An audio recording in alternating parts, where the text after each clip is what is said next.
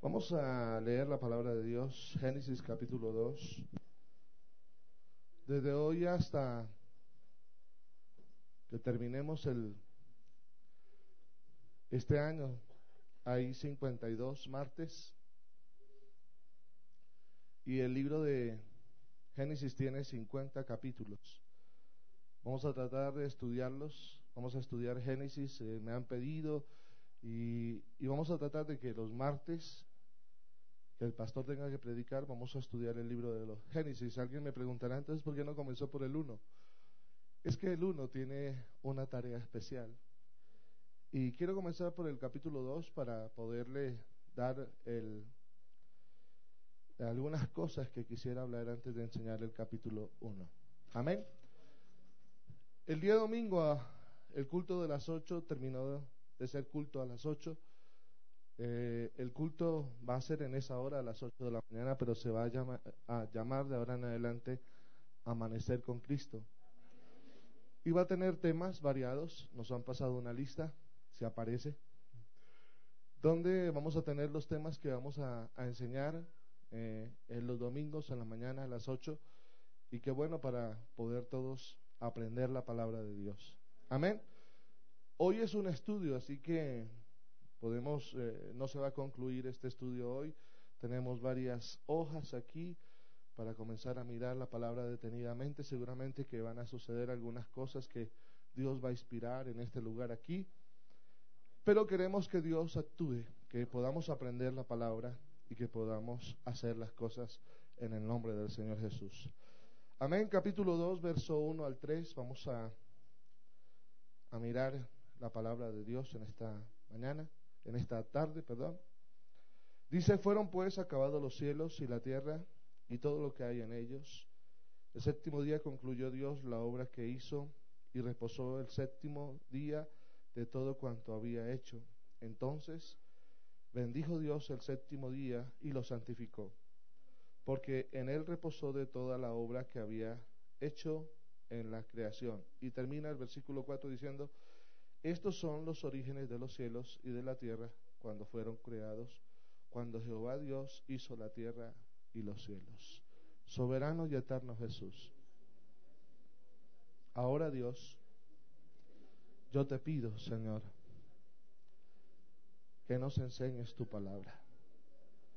Si hay algo claro en la vida, oh Dios, es que queremos conocer seriamente tus cosas. Oh Dios, enséñanos, háblanos y ayúdanos. Amén y amén. Siéntese gritando, gloria a Dios.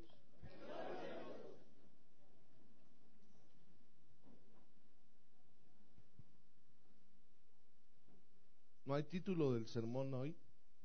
Génesis 2 es el título. Amén. Amén. Dios termina toda la creación y ahora Dios reposa de la obra que Él hizo. Y no solamente reposa, sino que hay algunos verbos que cuando uno lee la palabra para estudiarla, tiene que prestarle mucha atención. Los verbos son bendijo y santificó el día que Él descansó. Amén. Cuando uno lee la palabra de Dios, uno se encuentra con muchas versiones, muchas Biblias, y cuando dice día de reposo colocan un asterisco. ¿Sí lo ha visto? Ahí donde está reposo. Y al pie de la página dice esto equivale a sábado. Amén. Y es verdad, el día de reposo es el día sábado. Amén. Amén. Gloria a Dios. Los judíos hicieron caso a lo que Dios les había señalado. Primero los judíos no contaban o no decían los días ni los meses como nosotros lo hacemos. Usted lee en la Biblia y encontrará de manera particular que habla es del primer día de la semana, del quinto día, del sexto o del séptimo día. Pero no habla de lunes, martes, miércoles, jueves, ni viernes, ni sábado, ni domingo. Ellos hablaban de números. Amén. Y los judíos comenzaron a hacerle caso a Dios porque Él les pidió de manera particular que guardaran el sábado. Amén.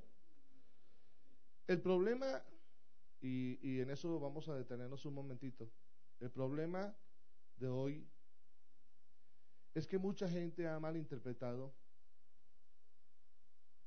esta ley que fue dada a los judíos y por eso hay grupos, todavía los judíos y los, por ahí hay otros grupos como los adventistas y hay otros más, que consideran que el día sábado es bendito. ¿Sí? Amén. O sagrado. Pero nosotros tenemos que ir quitando la circunstancia y decir que los días, ¿cierto? ¿Cierto? Todos los días son sagrados. Todos. Amén. Todos. Y yo quiero que sepamos esto porque a veces nos tenemos que encontrar con muchos de esos tipos de personas que creen que el sábado es el día santo y nos hacen considerar ciertas cosas porque a veces ellos parece que conocieran mal la palabra, pero vamos a mirar, a tratar de mirar en esta noche que, que el conocimiento no está en el día, sino que el conocimiento real está en lo que usted hace ese día. Amén. Y no solamente un día. Porque vea, hay, yo conozco adventistas que por lo menos no toman tinto el, el viernes en la noche y el sábado. Pero de lunes, martes y miércoles y jueves se toman todos los tintos necesarios. Entonces uno dice, bueno, este hombre está pensando como a veces pensamos nosotros los pentecostales. Escuche porque hay una comparación.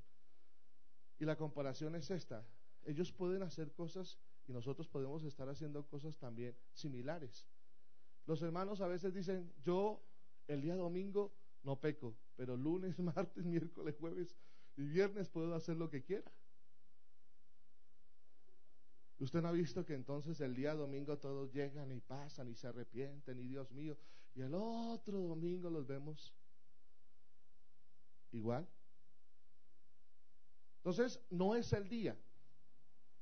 Cuando pensemos así, nos vamos a volver legalistas y religiosos. Y nosotros no somos ni legalistas ni religiosos. Nosotros somos de Cristo. Amén. Amén. ¿Cómo es tan tremendo, hermanos, que los judíos y aún los adventistas y otros grupos que creen en el día sábado, ellos comienzan su día al atardecer o al caer la noche del día viernes y se termina. Y en esos días, en ese día no caminan, no hacen nada, no cocinan, ellos tienen que dejar todos sus alimentos preparados. Pero miren lo que hizo Jesús de manera particular. Porque Jesús, Jesús es Dios, ¿cierto? Y Jesús llega para manifestar su obra y enseñarle al pueblo algunas cosas que ellos no habían entendido. En el libro de San Mateo, el capítulo 12, el verso 8, dice, porque el Hijo del Hombre es que Señor del sábado. ¿Ah? Y no es el sábado el Señor de las cosas. ¿Ya lo encontró? Porque el Hijo del Hombre es que Señor del sábado. A Jesús, mire, Jesús llega a un lugar, hermanos, en día sábado, en el día de reposo, donde la gente tenía que tener una quietud, la gente se dedicaba a ir al templo. Pero Jesús llega y va a dar una lección enorme, porque en medio de esa circunstancia Él comienza a hacer sanidades, milagros y cosas extraordinarias en medio de, eso que Él va a enseñar. Y algunos por haber hecho eso Jesús el día de reposo lo llamaron a Él, este tiene el espíritu de Belcebú, este es del diablo porque no guarda el día de reposo. Pero qué equivocación más grande tenía la gente al valorar más el día que la obra que Jesús estaba haciendo en los enfermos y en los que necesitaban en ese momento la ayuda de Dios. En los que necesitaban de la bendición de Dios. Y si nosotros verdaderamente entendemos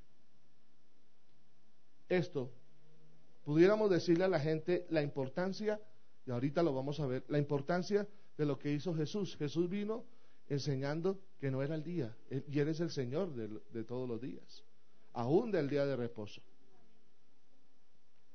Y le dijo a los discípulos de manera particular que Él era el Señor de ese día. Y en ese día sanó, ayudó. A mí me parece particular la mujer que venía enferma, ¿se acuerdan? Y que tenía un espíritu inmundo y no podía levantarse. Y, Jesús llega a la sinagoga y la llama y la sana. Y a una mujer que ni siquiera podía entrar a la sinagoga. Este Jesús vino a romper con todos esos esquemas. Como yo quiero que en nosotros también se rompan todos esos esquemas legalistas, religiosos, que aunque digamos que no los tenemos, a veces noto que sí los tenemos. ¿No dicen amén?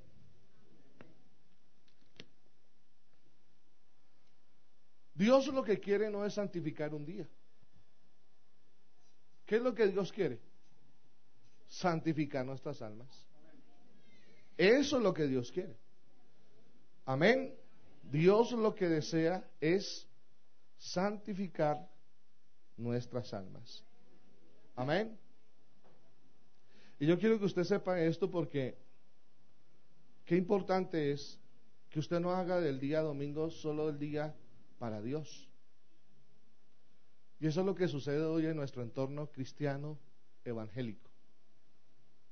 Nuestro, nuestro entorno cristiano hemos hecho a Dios del día domingo nomás, por eso nuestras iglesias no se ven llenas los demás cultos aún teniendo el tiempo para estar en el culto. Porque creemos que solamente es el domingo el día del Señor. ¿Sí? ¿Dónde cambió esto? Bueno, cambió por allá hace muchos años atrás. Pero la esencia que yo quiero darle es que usted y yo debemos ser unos hombres comprometidos seriamente, no solamente con el día del Señor que lo hemos llamado nosotros el domingo, sino que es que todos los días son del Señor. Todos los días. Y usted debe ser un hombre comprometido y serio para adorar, glorificar, exaltar y vivir todos los días para Dios. Cuando usted piensa solamente en el domingo, hermano, entonces es cuando usted llega con esa circunstancia porque en toda la semana ha vivido una pesadez, no ha orado, no ha leído la palabra, hasta ha pecado, ha hecho un sinnúmero de cosas y trae un, un, cansancio, un sinnúmero de circunstancias y el domingo llega y ya ni siquiera puede levantar las manos y adorar porque viene con todas esas cargas. Y, y bueno, Dios es tan bueno y tan maravilloso que en medio del culto Dios lo libera, pero usted vuelve y con la misma religiosidad, con el mismo, con la misma, con la misma religiosidad y con el, y con el mismo legalismo sale de aquí y sigue viviendo un día porque yo sé que Dios me perdona. Lo que quiero hacer resaltar de manera especial en esta noche es que usted y yo, de manera especial, todos los días son del Señor. Amén. Amén. Miren lo que dice Marcos capítulo 2. Marcos capítulo 2. Ahorita vamos a mirar algunas cosas que ojalá nos sirvan para nuestro diario vivir versos 27 y 28. También les dijo, el sábado fue hecho por causa del hombre. Qué bonito eso. Y eso me pareció interesante. Y no el hombre por causa del sábado. Por tanto, el Hijo del Hombre es Señor aún del sábado. Amén. No tenemos, yo quiero que miremos esto. Lo que hacemos, y cómo decirlo más bien, lo que hacemos en ese día es lo que marca verdaderamente la diferencia. No es el día, es lo que usted y yo hacemos en ese día.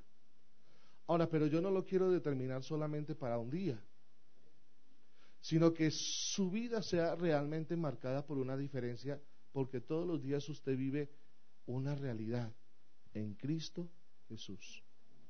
Amén. ¿Por qué, ¿Por qué entonces encontramos esos grupos que vemos ahora? Y por eso le estaba diciendo lo que la gente hace. La gente puede allí hacer, por ejemplo, este grupo adventista. Yo no tomo, ellos no toman ni tinto ni eso, pero ese día, el sábado, y los otros días entonces sí. Y hacemos un sinnúmero de desórdenes y cosas que no son. Pero yo quisiera que usted y yo lo que hiciéramos bien es marcar esa diferencia, porque no es el día. Es lo que usted y yo vamos a hacer en ese día. Amén. El salmista David dijo, es mejor un día en tus atrios que mil fuera de ellos. Amén. Y es mejor estar a la puerta de Dios que habitar en las moradas de qué? De maldad.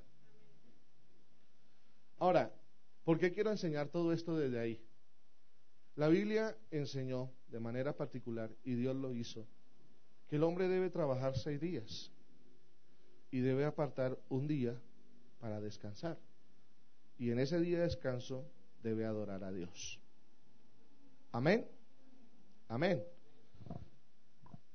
Antes era el sábado, por eso le estaba diciendo que a partir de la gracia vino unas circunstancias que me dieron a pensar varias cosas. Cristo resucita, pero Cristo resucita qué día? ¿Qué día resucita Cristo, hermanos? El primer día de la semana, es decir, un domingo. ¿Sí?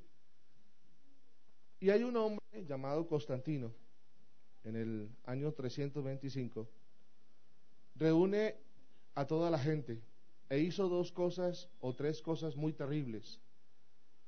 Una fue que a toda la gente la obligó a ser cristiana. Y estableció entonces dos cosas que fueron todavía aún más terribles. Colocó a personas que no eran salvas y no eran santas a dirigir la iglesia. La iglesia cuando nació se reunía todos los días. Y me gustó este principio, cuando usted lee la historia, usted ve que la iglesia se reunía todos los días. Y había conversión todos los días. Y la iglesia y quienes la dirigían eran personas salvas y santas. ¿Qué hemos perdido en este tiempo entonces? Lo mismo que hemos perdido que se perdió allá. A veces se trata de obligar a la gente a que sea miembro de la comunidad, a que sea miembro de la iglesia. Nosotros como cristianos a veces queremos imponerle a la gente que se debe convertir a la fuerza. Y a veces porque queremos que la gente se, se quede con nosotros, entonces démosle un cargo, démosle alguna circunstancia, pero no son las personas ni apropiadas en ese momento y la iglesia no se desarrolla. Usted y yo tenemos que hacer un alto y parar y decir, bueno, aquí queremos gente que venga dispuesta. Eso es lo primero. Gente que esté convencida a, qué viene usted al servicio. Primero viene usted a adorar al que es digno de la honra, la gloria, la alabanza y a aprender unos principios que le van a ser útiles en su vida si los escucha aquí y los practica afuera.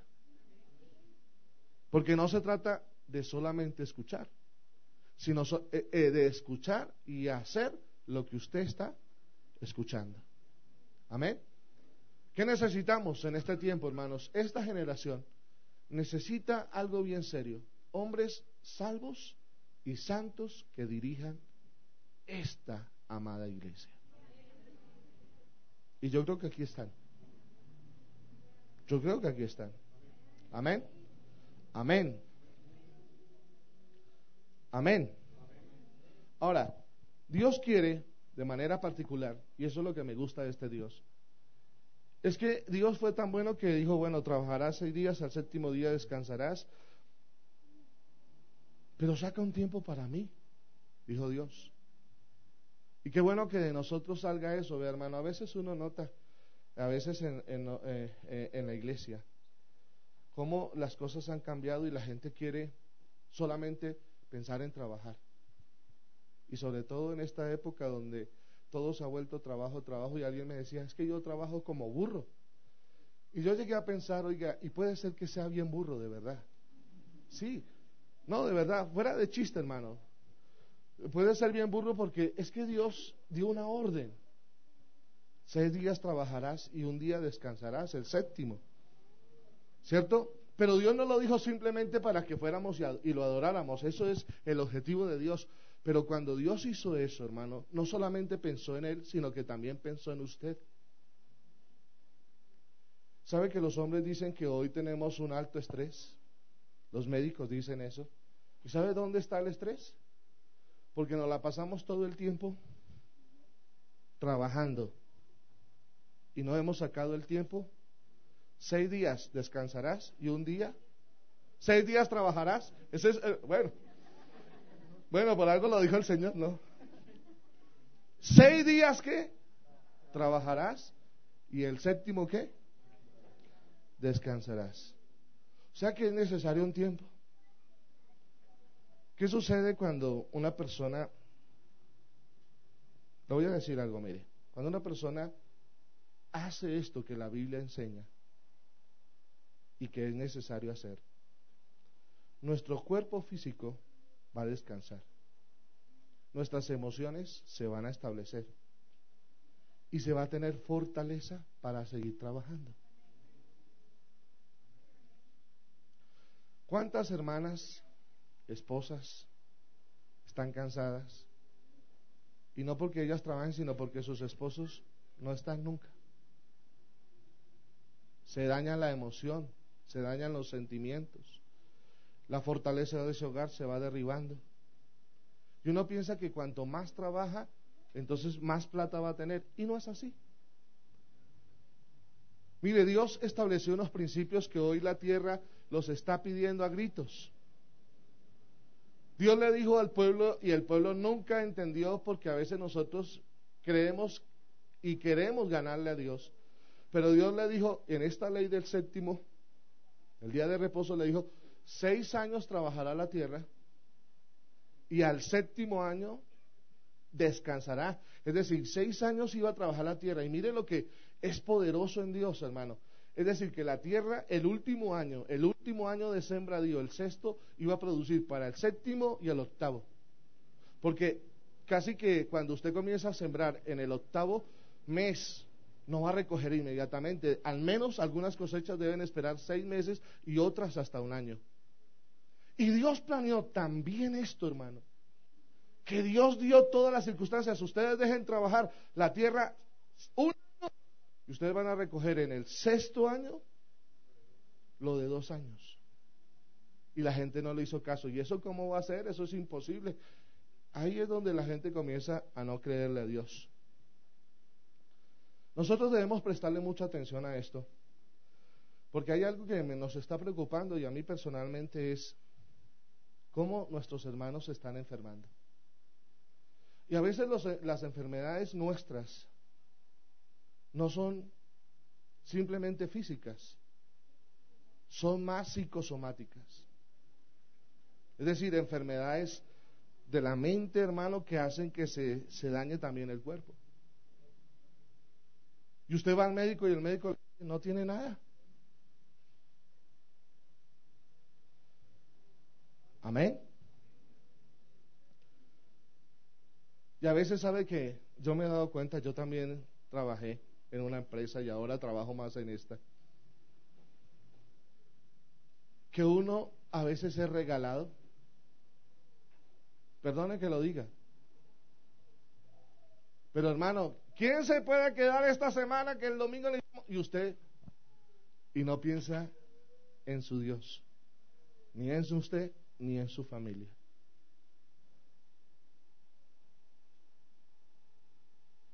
Hermano, Dios le va a bendecir. Dios le va a bendecir, hermano.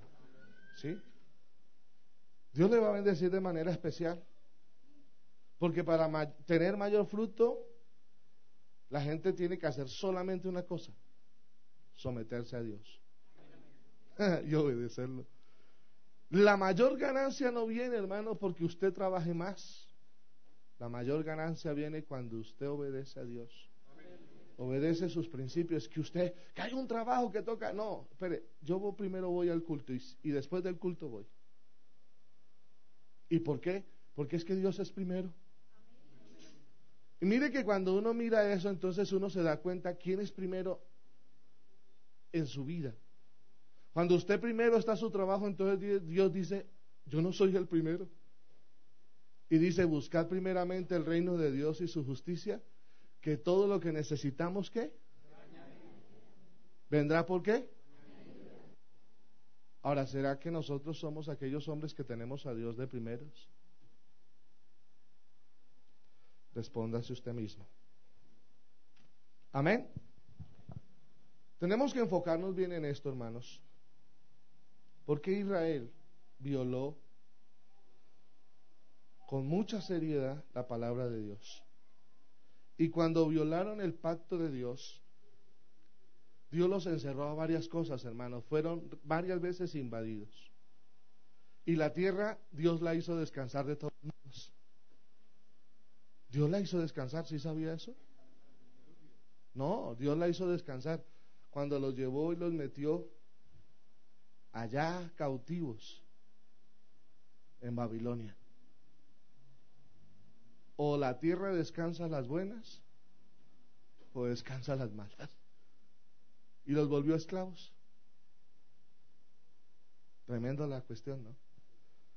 Porque a veces nosotros perdemos, hermano? Nosotros estamos perdiendo la batalla por el desconocimiento de la palabra de Dios, por el desconocimiento de que a veces creemos y queremos ganarle a Dios, pero déjeme decirle que a Dios nadie le puede ganar.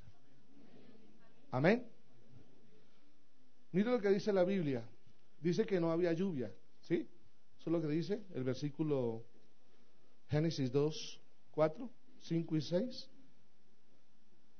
Dice, aún no había ninguna planta del campo sobre la tierra, ni había nacido ninguna hierba del campo, porque Jehová Dios todavía no había hecho llover sobre la tierra.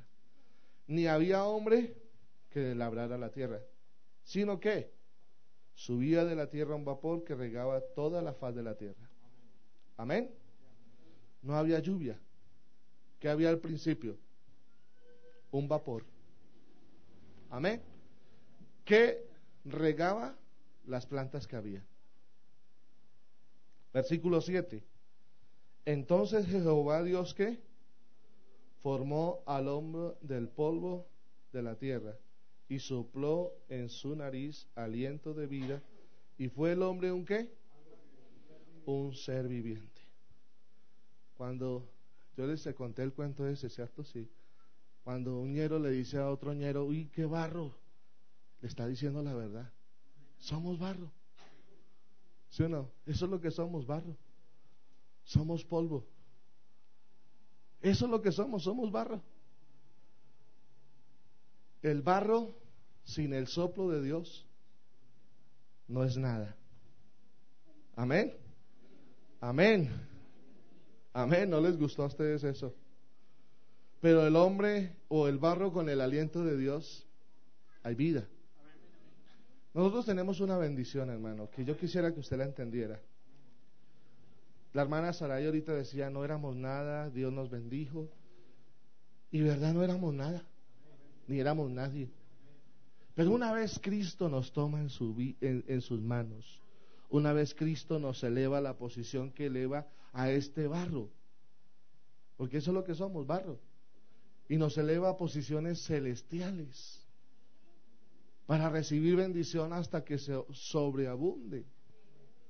Entonces, hermano, la cuestión aquí es bien importante. Ser cristiano es bien importante y ser cristiano consagrado nos asegura un éxito.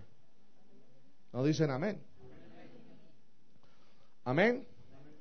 Ahora Dios puso, dice el versículo 8, que Dios plantó un huerto y ahí colocó al hombre. Y mire dónde lo colocó.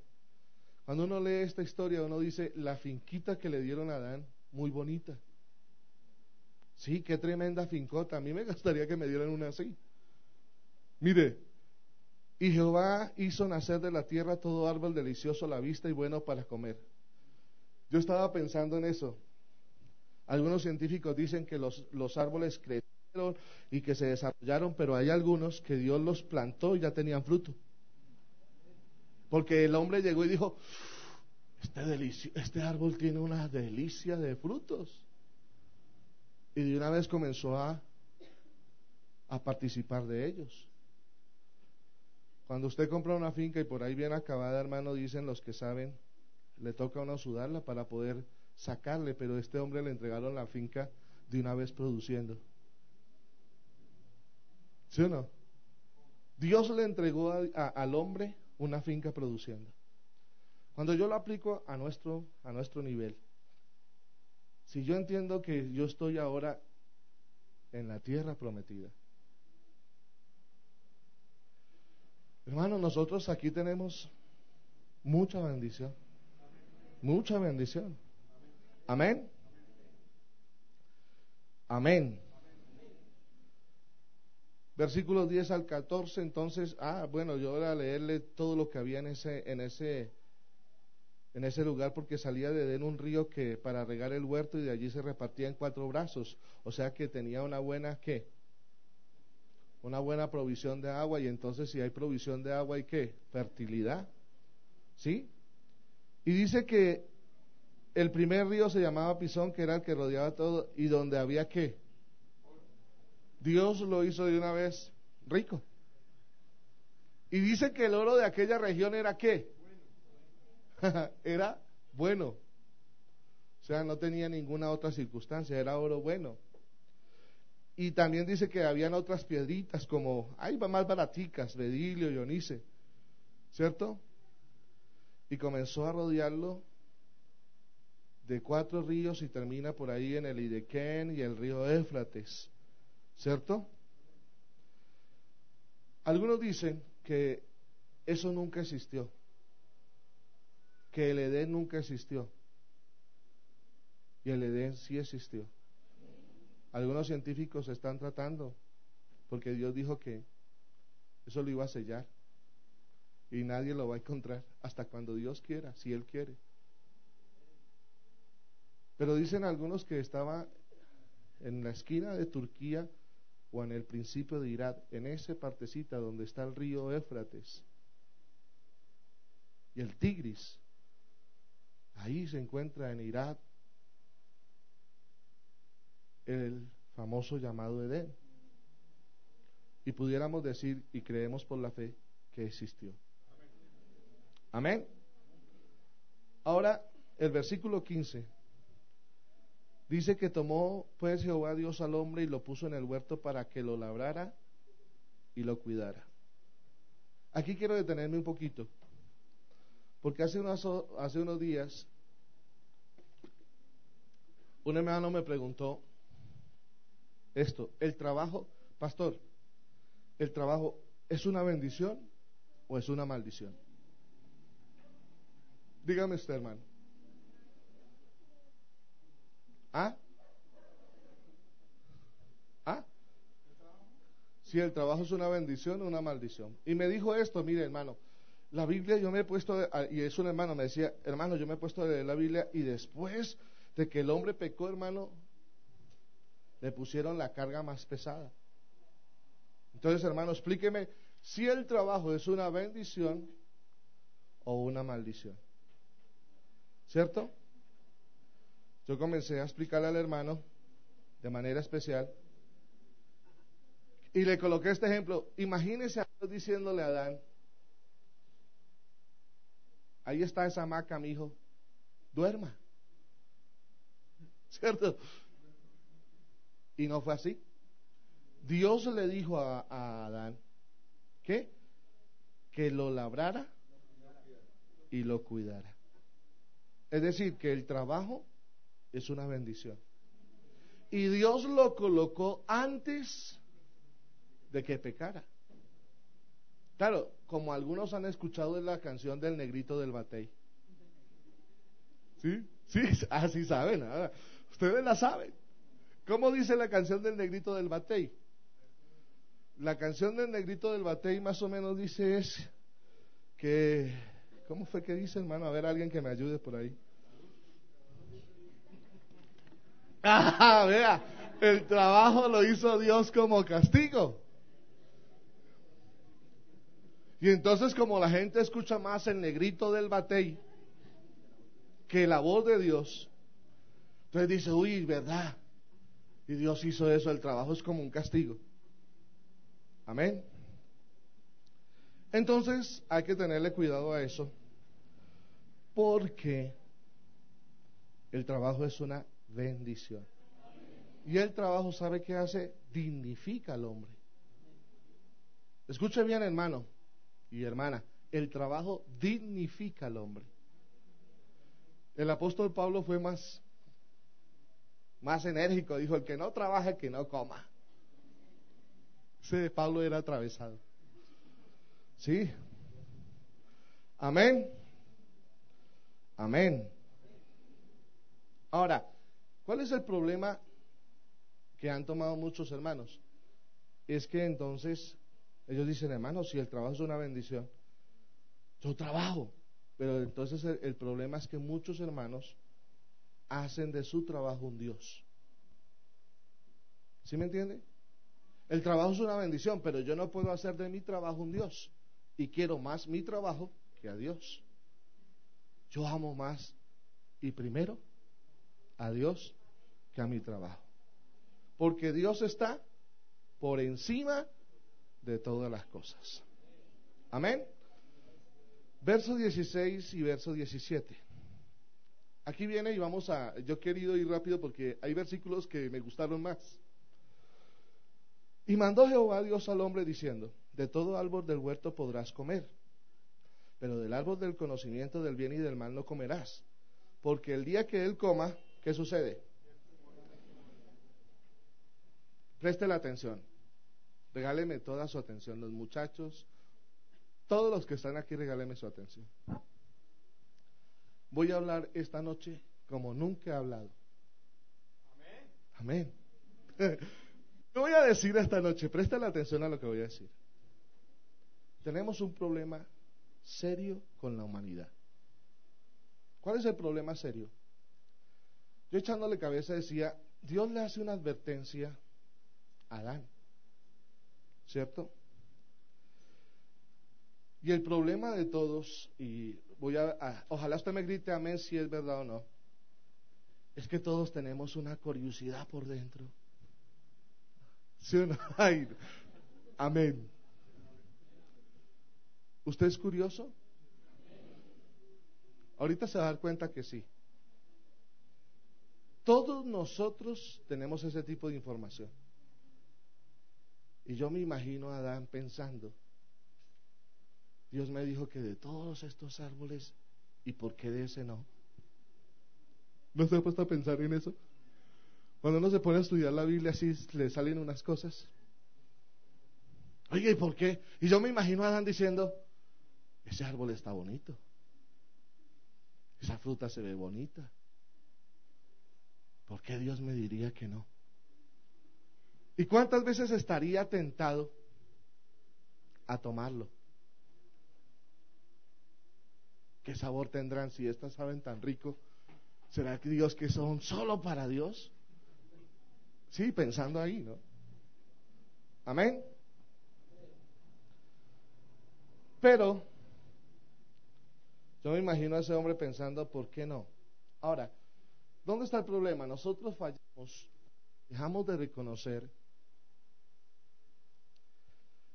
nuestras verdaderas circunstancias espirituales. Todos los que estamos aquí hemos tenido tiempo de aventura. Aquí vamos a ver. Amén. Y una de las más grandes necesidades que tiene tanto el hombre como la mujer es de descubrir cosas. Amén. Amén. Los viejitos que estamos aquí, escúcheme. Algunos hermanos me dicen, presta atención a esto porque lo que voy a decir es serio. Algunos hermanos me dicen, ¿y por qué mi hijo será así? Yo le, yo le pido que usted retroceda el cassette.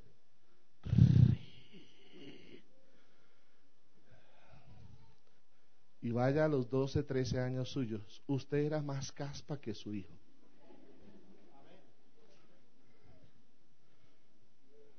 que no dicen amén. Si es así o no es así. Amén. Yo pensaba en esto, hermano. Voy a ser honesto. Yo le doy gracias a Dios porque mis hijos no son la mitad de lo que yo era. sea honesto, hermano, sea honesto. Hay algunos que dicen, no, a mí no, pues, santos, pero es una gran mentira. Amén. Amén.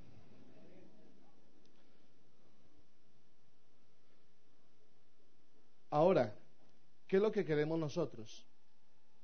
Yo he hablado con muchos hermanos y con muchos hermanos hemos llegado a una conclusión. Lo que sí no quiero, y creo que usted tampoco quiere como padre, es que sus hijos experimenten lo que usted experimentó un día que no fue bueno. Y que nos dejó serias huellas. Pero el problema de ellos es que también tienen la curiosidad que nosotros teníamos. ¿Qué hacer? Pastor, dígame. Yo coloqué aquí, tenemos que pedirle al Señor que nos ayude, hermano. sí. Tenemos que pedirle al Señor que nos ayude. ¿Por qué? Mire, hermano, si, eh, una estaba escribiendo que colocaron a unos hombres por un hall y en el hall hay puertas a la derecha y a la izquierda y todas las puertas están pintadas del mismo color, no tienen ningún aviso, pero hay una puerta al final, ¿cierto? Hay una puerta al final y todos van caminando y mira, pero esa puerta dice no entre y es de una puerta diferente y todos se paran en esa puerta.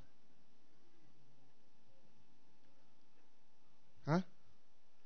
Yo dije, a mí me gustaría hacerlo, pero aquí donde encontramos un hall así. Y dicen los psicólogos que todos se detienen frente a la puerta. Y la pregunta que todos hacen es, ¿y por qué yo no puedo entrar? ¿Y sabe que se quiere entrar? Escuche eso. Nuestros muchachos, hermanos, a nosotros debemos enseñar muchas cosas a nuestros hijos. Yo me acuerdo que mi papá nos llevaba cada final de año a una finca a trabajar. Y en esa finca, hermano, cada año que íbamos era de la abuela. Y yo me acuerdo que al lado de la finca de mi abuela habían un palo de guayabas. Y al lado de la finca de nosotros también, o de mi abuela, ¿no? Pero nosotros nos robábamos las guayabas y nos parecían más ricas las del otro lado que las de este lado. Algunos se ríen porque hicieron lo mismo, hermano. Amén. Otros eran con mangos y bueno, según la tierra, ¿no? Eso era según la tierra. Otros eran cocos. Bueno. Para no decir de dónde, ¿no? Amén. ¿Y sabe qué hacía el abuelo? El abuelo iba y le decíamos al abuelito mentiras porque era así decíamos al abuelito, no, abuelito, lo que pasa es que las, guayabas de allá son más ricas. Entonces él decía, espere, voy y traigo las guayabas del otro lado. Y voy y hablo con el Señor. Y él se iba y hablaba, decía que hablaba con el Señor y nos traía las guayabas y nos las comíamos y decía, sí, ve abuelito, que son más dulces. Y el abuelito terminaba diciendo, bobitos, yo las bajé del palo de aquí, de la casa.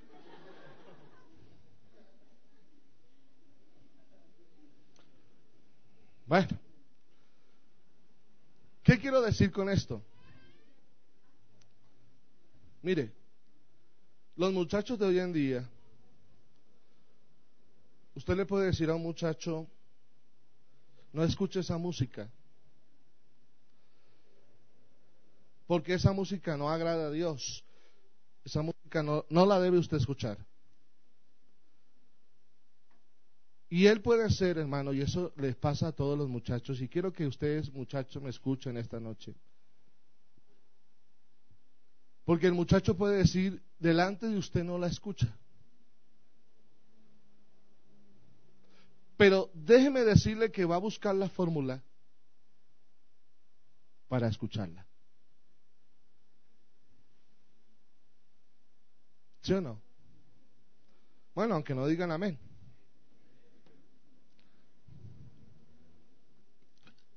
Allá usted si se quiere hacer el bobito. Pero es una verdad. Es una verdad. Ahora, voy a explicar algo que yo le he explicado a mis hijos. Y se lo voy a explicar en esta noche, porque es el único lugar donde yo tengo garantía. Existen tres disciplinas. Escúcheme muchachos, escúcheme Cristian y Sergio, se lo volvimos a repetir y a todos los muchachos que están en esta noche en este lugar, si yo estoy enseñando esto es porque yo quiero que usted no pase por donde nosotros pasamos. Y se lo digo con amor. Existen tres disciplinas. Una es la disciplina de los padres. Usted puede ahí cantaletear, no hagas, y de pronto hasta darle juguete. ¿Y sabe qué hace el muchacho? Lo seguirá haciendo. ¿Sí? Pero viene la segunda disciplina, la disciplina de la vida. La disciplina de la vida tiene unas circunstancias que es por donde casi que la mayoría de nosotros hemos pasado. No aprendimos a las buenas. Nos dijeron, no lo explicaron, nos echaron juguete. ¿A cuánto le dieron juguete? Levante la mano, hermano, porque es que no me quiero quedar solo. y, y, y macha, ¿cierto, hermano Hugo? Era palo de, de verdad, hermano. Pero la disciplina de la vida, ¿sabe qué le va a enseñar, hermano? Le va a enseñar con los golpes. Y vea muchachos, yo no quiero que usted sufra, ni que usted llore. ¿Cierto? ¿Cuántos hermanos hoy están sufriendo? Aún, ya han pasado años. Y están sufriendo porque no escucharon.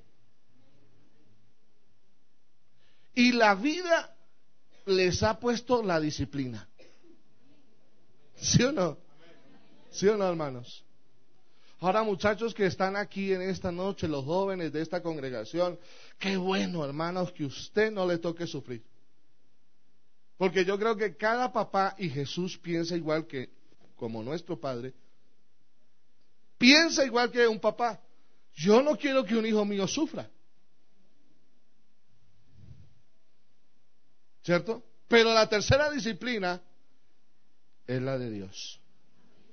Mira, hermano, y escúcheme, hijo, y escúcheme, muchacho, y escúcheme, muchacha, jóvenes de esta congregación. Usted se revela contra su padre, usted se revela con su mamá, usted se revela con el pastor, usted se revela con el que quiera. Pero yo le he dicho al Señor, mis hijos son hijos de Dios. ¿Sí o no? Y Dios los va a disciplinar. ¿Sí? Dios los va a disciplinar. Ahora, y nadie lo va a detener. Porque a Dios nadie se le escapa. Jonás se le quería escapar. Si uno cogió un barco y dijo, me voy de la mano de Dios, a mí nadie me disciplina, a mí nadie me la va a amarrar aquí.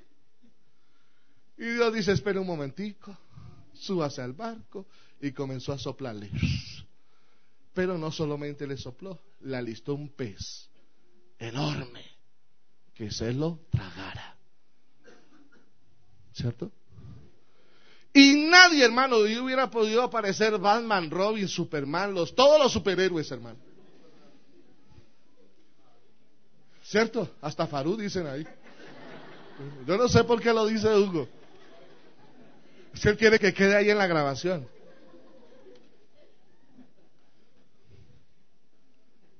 Amén.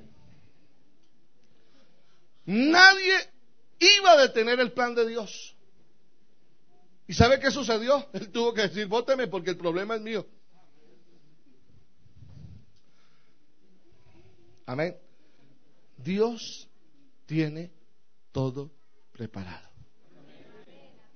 Dios es un padre que nos ama. Y el padre que ama a sus hijos los disciplina. Hermano, yo le voy a decir algo en esta noche y es mi oración a Dios. De pronto puede ser que llegue un día en que sus hijos se quieran rebelar contra usted y no quieran hacer caso. Pero yo le voy a decir algo. Tarde que temprano van a tener que enfrentarse a la disciplina de la vida y a la disciplina de Dios.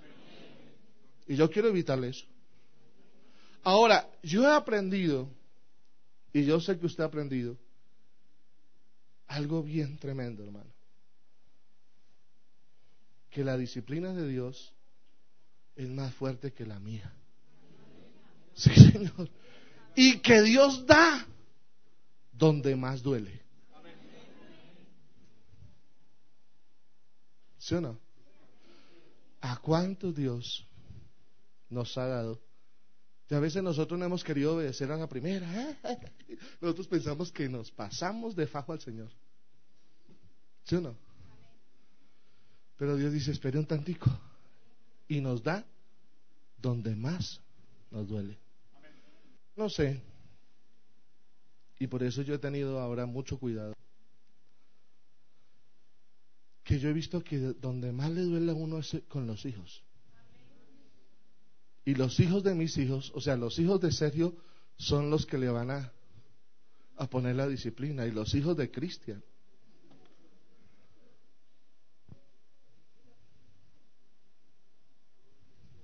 ¿Ah?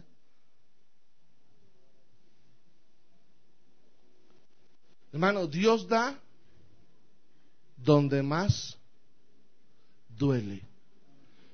¿Qué quiero decirle a usted, papá, en esta noche, hijo? Lo mejor es andar. Yo quiero declararlo en esta noche. Lo mejor es que cada uno de nosotros como padres andemos bien derechito delante de la presencia del que merece toda la honra, toda la gloria, todo el honor. Y Dios, hermanos, se encargará de arreglar todas nuestras vidas. Y la vida de nuestros hijos. Amén. Gloria a Dios. Gloria a Dios. ¿Sabe que aquí hay alguien en esta noche que sí puede resolver esos conflictos que tienen nuestros hijos esta noche? ¿Será que su hijo no ha intentado en ciertas cosas? Tenemos que ser honestos y serios y pensar que sí. Porque ellos quieren descubrir. Al igual que usted una vez intentó descubrir.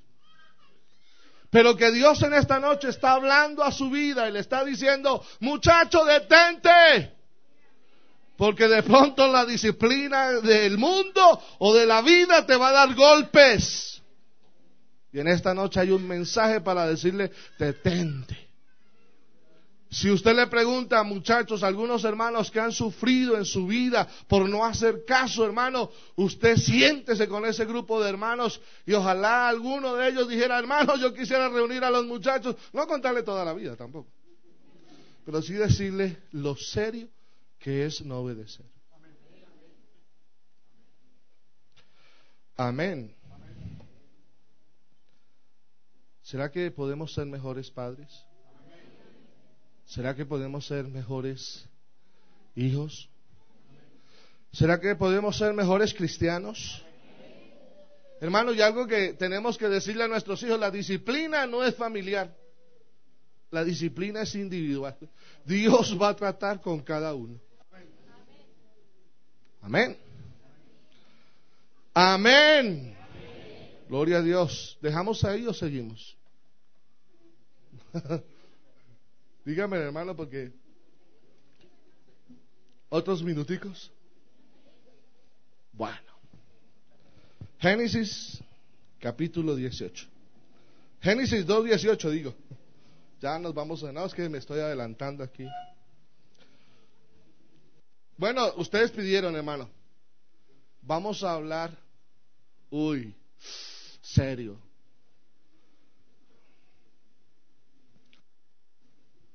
¿Listo?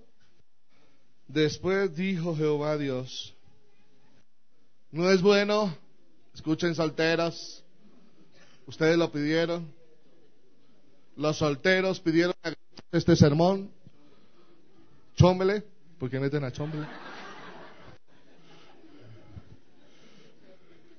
No es bueno que el hombre esté, le haré que, le haré ayuda idónea. Mire, cuando uno lee la Biblia encuentra cosas como estas. Génesis 1.10 dice, y vio Dios que era bueno. ¿Cierto? Génesis 1.12 y dice, y vio Dios que era bueno. Génesis 1.18 y vio Dios que era bueno. Cuando hizo todas las cosas. Génesis 1.21 dice, y vio Dios que era bueno. Génesis 1.25 dice, y vio Dios que era bueno. Génesis 1.21 dice, 1.31, y vio Dios que era bueno. Pero cuando llega a Génesis 2.18 dice, encontró algo que no era bueno. ¿Sí me entiende? Sí. Usted lee de ahí para abajo, hermano, y dice la Biblia, y vio Dios que no era bueno. Que no era bueno. ¿Cierto? ¿Y cuál, qué era la cosa que, que Dios vio que no era bueno? Que el hombre estuviera solo. Porque dice Proverbios 54, es mejor solo que mal acompañado. ¿No? ¿No? Proverbios 54, léalo. Estos muchachos sí saben Biblia, hermano.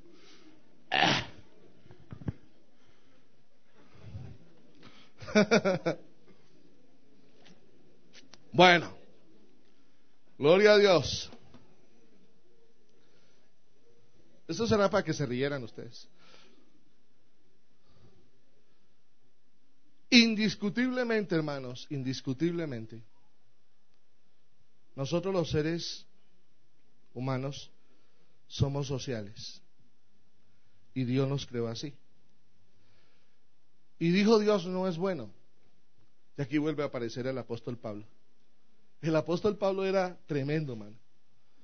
Porque dijo él, Dios dijo no era bueno, ¿cierto?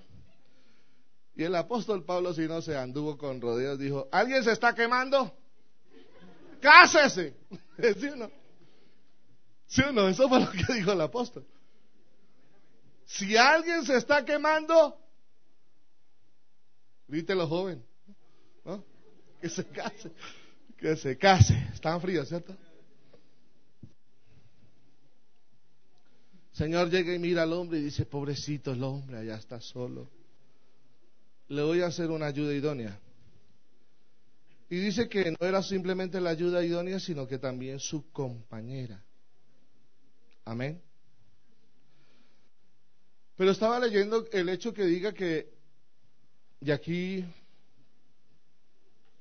quiero decir esto, el hecho de que la Biblia diga que no es bueno que el hombre esté solo, no significa, hermano y hermana, que usted tenga que salir a casarse con el primero que encuentre. Que ahí está el problema.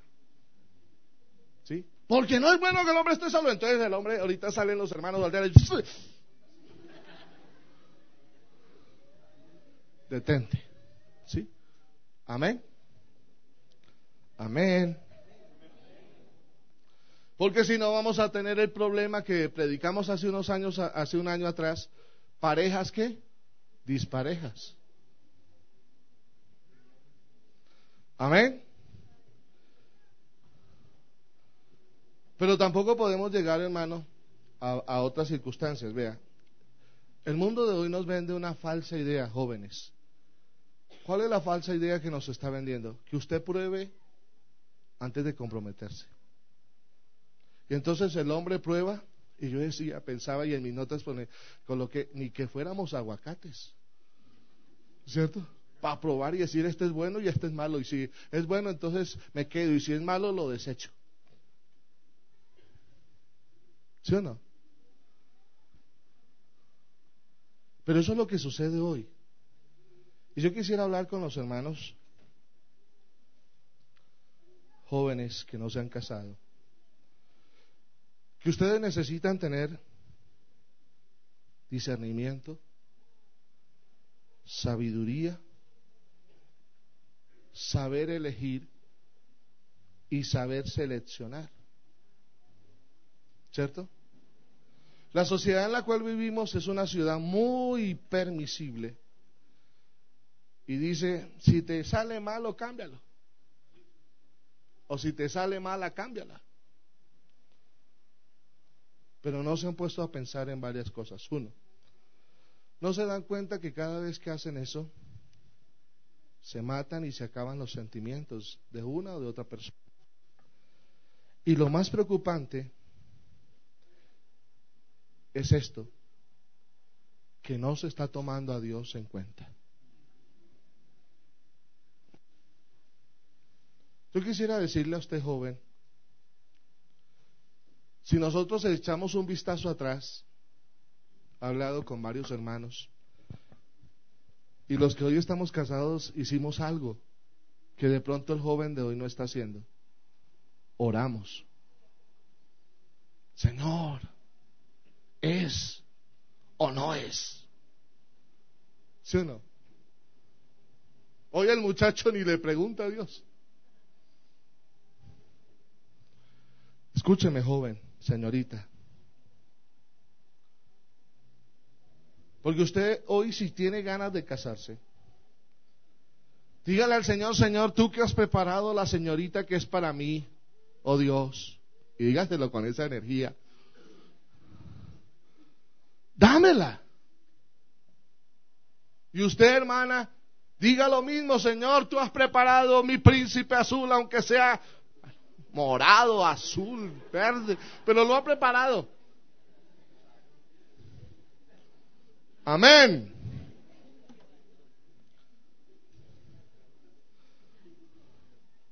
Pero ¿cuál es el problema? A nuestros muchachos no le importa la voluntad de Dios. ¿Sí? Entonces ellos tienen hoy un tipo de muchacha y de muchacho que les gusta. La más loca, el más loco. Bendito sea Jesús. ¿No lo ha visto? Yo no sé, hermano, pero a las muchachas les gusta el más loco del colegio. El más degenerado. El que menos se baña.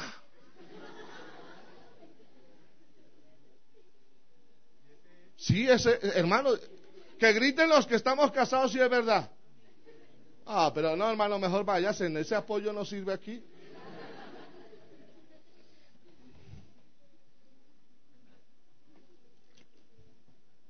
¿Cierto? Y usted tiene que de una vez discernir que ese tipo de personas, los más sucios, los más, son los que más problemas le van a traer. Son los que más problemas le van a traer. ¿Por qué? Porque esa persona, 10 chinas andan detrás de ese. O 10 chinos andan detrás de esa. ¿No es así? Y usted hay como bobito, corriendo la baba. Cuando hay algo mejor en la iglesia. Las hermanas digan amén. Solteras, ¿no? Valga la aclaración. ¿Sí o no? Valga la aclaración. Gloria a Dios. Yo no sé si este CD lo vamos a vender, hermano, también. Gloria a Dios. Gloria a Dios. Los jóvenes interpreta muy mal a Dios. Yo quisiera decirle, joven, en esta noche, interprete a Dios. El futuro de su vida está en las manos de Dios. Dios quiere evitarle sufrimientos. Dios quiere evitarle dolores de cabeza. Dios quiere evitarle que usted se case con la persona equivocada. ¿Por qué? Porque no solamente va a sufrir usted, va a sufrir toda esta familia cristiana. Va a sufrir toda esta familia cristiana. Amén. Y de ahí en adelante usted va a tener serios problemas. Vea, quiero terminar diciendo esto, hermano, porque este año nos hemos propuesto que la familia sea lo primero en la iglesia. Amén. Muchas veces eh, en la oficina se reciben y se tiene que llevar a la gente a la consejería en la parte de la familia. Y yo quisiera decirle a cada padre, a cada madre, que ustedes deberían ser el ejemplo de nuestros jóvenes en la iglesia. ¿Por qué? Porque no se va, no se va a tratar solamente en esta, de esta enseñanza, hermano, y esta enseñanza seguramente que va a quedar grabada en algún corazón. Pero lo que sus hijos van a ver y van a escuchar es el ejemplo que usted les está dando. Amén. Si sus hijos ven a, papá y a mamá peleando, disgustados, nunca lo ven de la mano, nunca hay un beso, no hay nada, esos jóvenes van a hacer lo mismo. Y vamos a tener entonces que llenar la oficina del pastor siempre, tratando de resolver los problemas de una generación que no tuvo en cuenta a Dios, pero que después quiere tener a Dios en medio de su fracaso. Amén. ¿Cuál es la responsabilidad real nuestra, hermanos, en esta noche? Yo le voy a invitar en el nombre de Jesús a que nos acerquemos todos a Dios. ¿Sí me está escuchando? Para que la siguiente generación, la generación que sigue, sea una generación que diga la Biblia o que diga la historia, esa generación conoció a Dios. Porque hay unos textos en la Biblia que dice, y estas generaciones no conocieron a Dios, y cuando no conocieron a Dios, les fueron mal. Hermanos, padres de familia, amemos al Señor. De ahí la importancia de venir al culto. De ahí la importancia de que cuando usted esté, venga a la iglesia. Venga, escuche la palabra de Dios. Venga, llénese de la presencia de Dios. Traiga a sus hijos. Porque quiero terminar diciendo algo. Dios está vivo. Y sigue hablando. Está la Dios está vivo. Y sigue hablando. Esta noche está aquí. Esta noche está aquí. Esta noche está aquí y quiere ayudarnos. Si Dios habla, es porque Él quiere ayudarnos. Yo le voy a invitar a que se coloque en sus pies en esta noche.